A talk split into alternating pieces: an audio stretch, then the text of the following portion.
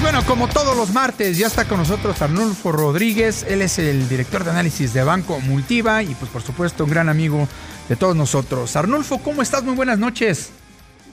Buenas noches, qué saludarte, Paul. Igualmente, mi querido Arnulfo, pues bueno, hay bastantes temas de qué discutir. Yo creo que no nos va a alcanzar el tiempo para platicar todos, pero pues bueno, ya compramos una refinería, ya nos degradaron a categoría 2 en el tema de la seguridad aérea. Hoy el Banco de México da a conocer eh, la balanza de pagos y pues creo que no salimos también parados.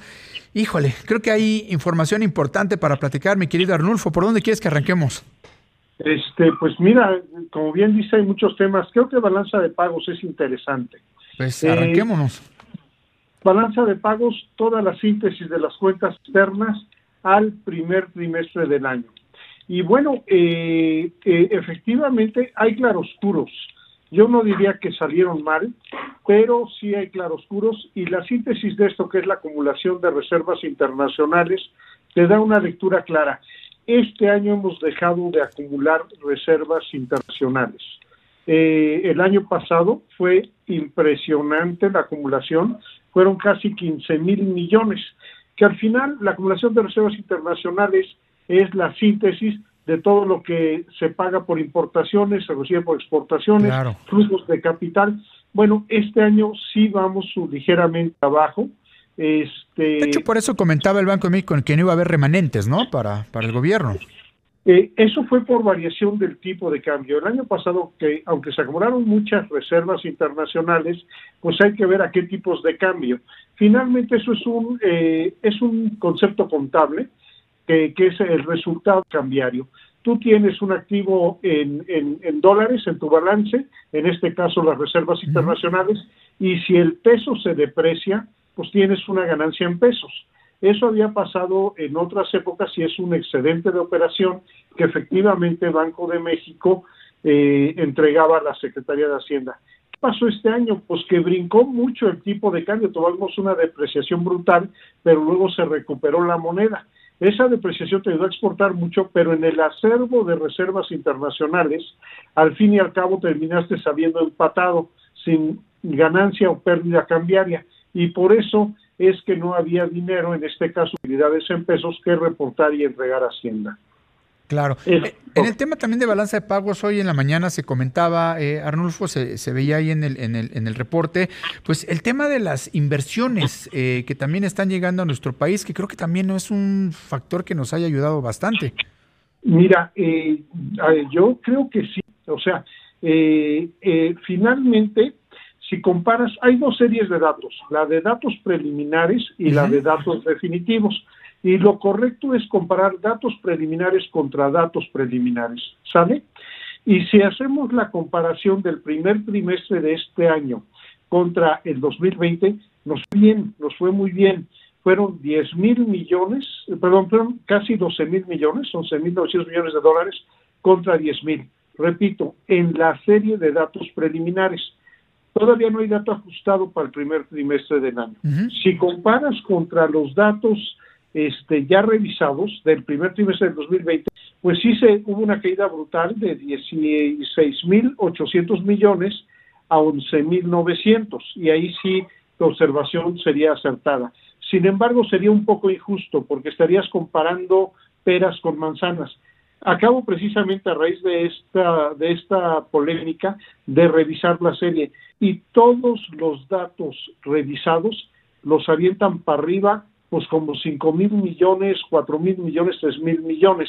Entonces, eh, estos 12 mil millones de dato preliminar bien podrían ser 15 mil millones una vez que se tenga el dato revisado, porque ese es el patrón de la serie histórica. Es un tema estadístico, pero todo lo justo es revisar eh, datos preliminares y ahí yo te diría que nos fue bien. En todo caso, eh, más que la comparación con la historia, lo relevante es el flujo de caja. Y el flujo de caja no fue malo en el primer trimestre. Tuvimos, tuvimos una, una situación de déficit de la cuenta corriente, porque la balanza comercial ya no fue tan superavitaria como la habíamos venido observando el año pasado. Este, tuvimos un déficit comercial de 5 mil millones, pero entradas de capital por 6.700. Y esto fue en parte por los 11.000 o 12.000 millones de inversión extranjera directa y en parte por la entrada de inversión a la bolsa. La Bolsa Mexicana de Valores está viéndose impulsada por entrada de inversión extranjera ante la perspectiva de Asia como mal, mal, mala tesis de inversión por el Banco de China parando la economía, por los estragos de la pandemia.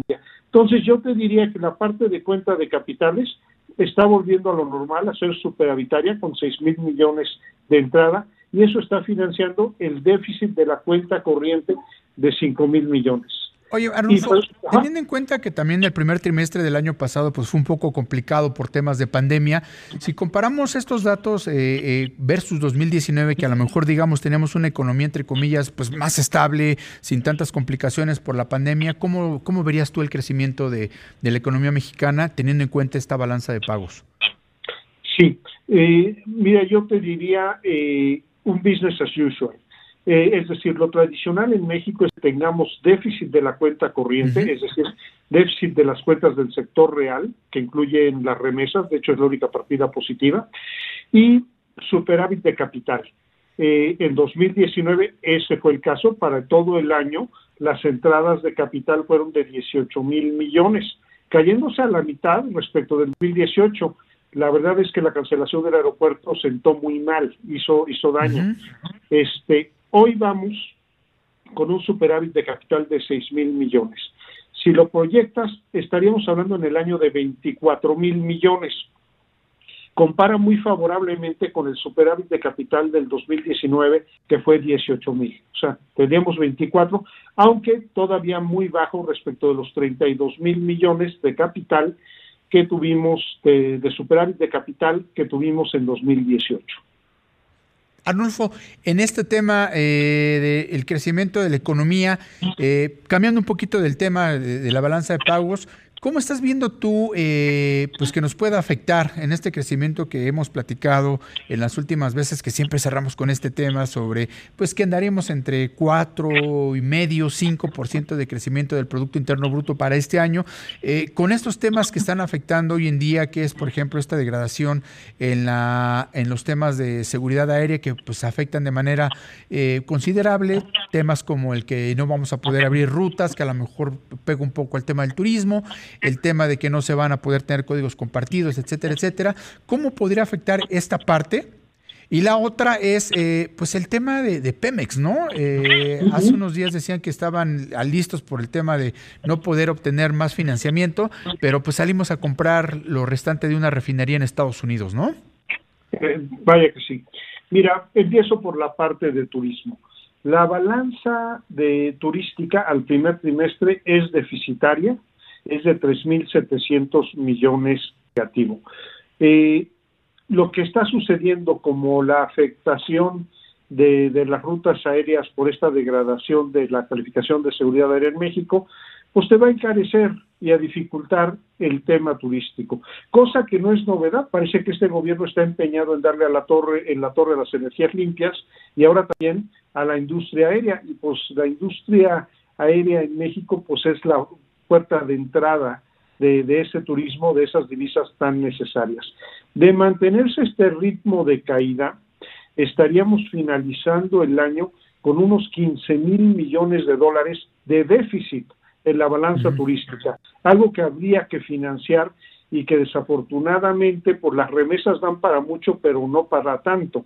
Hay que pagar los intereses de la deuda externa y ahora con un déficit creciente en turismo, cuando era uno de los sectores más más pujante. Entonces yo te digo que en eso tendría una incidencia negativa en el crecimiento y es una pena porque hay otros indicadores, los de consumo interno, que empiezan a verse mejor.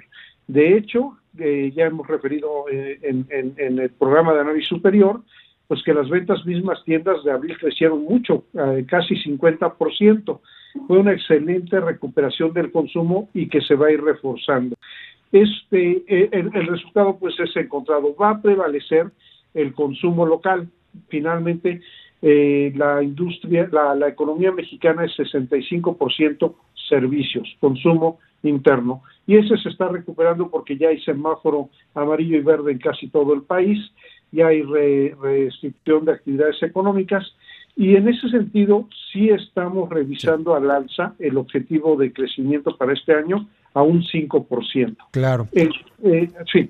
Arnulfo, se nos está acabando el tiempo. ¿Qué te parece si la próxima semana platicamos un poco respecto a cómo están viendo el crecimiento económico ya con estos temas y sobre todo la opinión, ¿no? De, invertir en una refinería cuando a lo mejor, como bien dices tú, pues eh, habría que invertir en otras cosas. ¿Qué te parece si nos vemos la próxima semana? Claro, sí, con mucho gusto, Paul. Pues te agradezco mucho y pues nos vamos despidiendo. Gracias por acompañarnos en una edición más de Análisis Superior. Soy Polara. Pase usted muy buenas noches y no se vaya, aún hay más.